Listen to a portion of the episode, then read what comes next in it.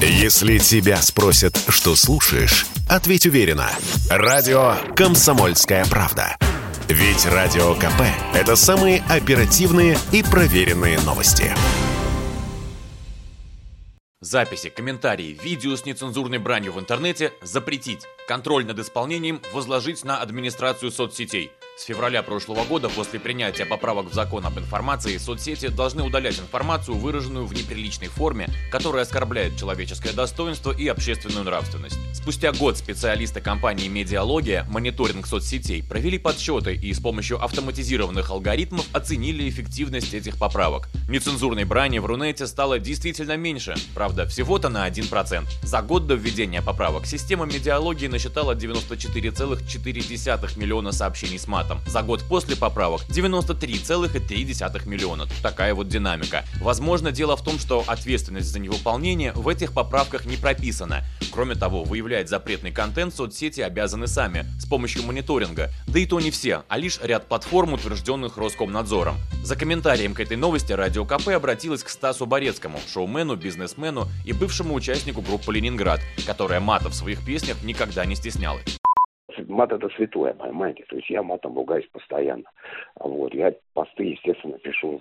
Я не буду следить за своим базаром э, в постах. Для меня посты это не настолько священно, интернет для меня не настолько священ, чтобы я там еще следил за своим, как говорили, как говорили в 90-е, базаром. Да? Я пишу так, как я чувствую.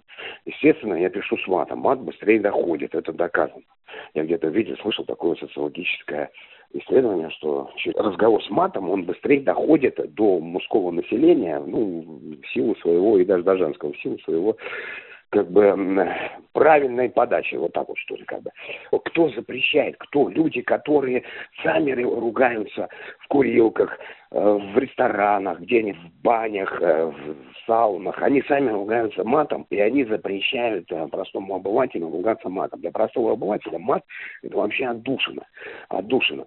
Вы знаете, что даже есть исследование доказано, что выкрикнув матое слово, когда ты прищемил палец, тебе боль уходит, уходит боль на какое-то время. То есть он, получается, что он несет какую-то даже медицинскую терапи, терап, терап, терап, ну, короче, полезную вещь, то есть для человека, да, для человеческого организма.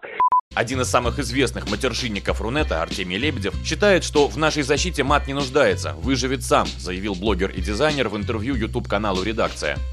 Мат не нуждается в каком-то патернализме. Его не надо защищать. Он прекрасно справится, переживет всех. Вообще там атомные бомбы взорвутся на Земле, а мат будет жить и витать над водами, как Святой Дух. Это про свободу, это про, про живое использование живого языка. Это, конечно, и мат, как всегда, про честность.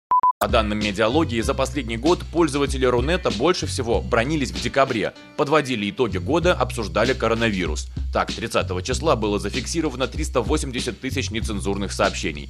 Будем надеяться, эффект был и правда терапевтическим. Василий Кондрашов, Радио КП. Если тебя спросят, что слушаешь, ответь уверенно. Радио «Комсомольская правда». Ведь Радио КП – это истории и сюжеты о людях, которые обсуждает весь мир.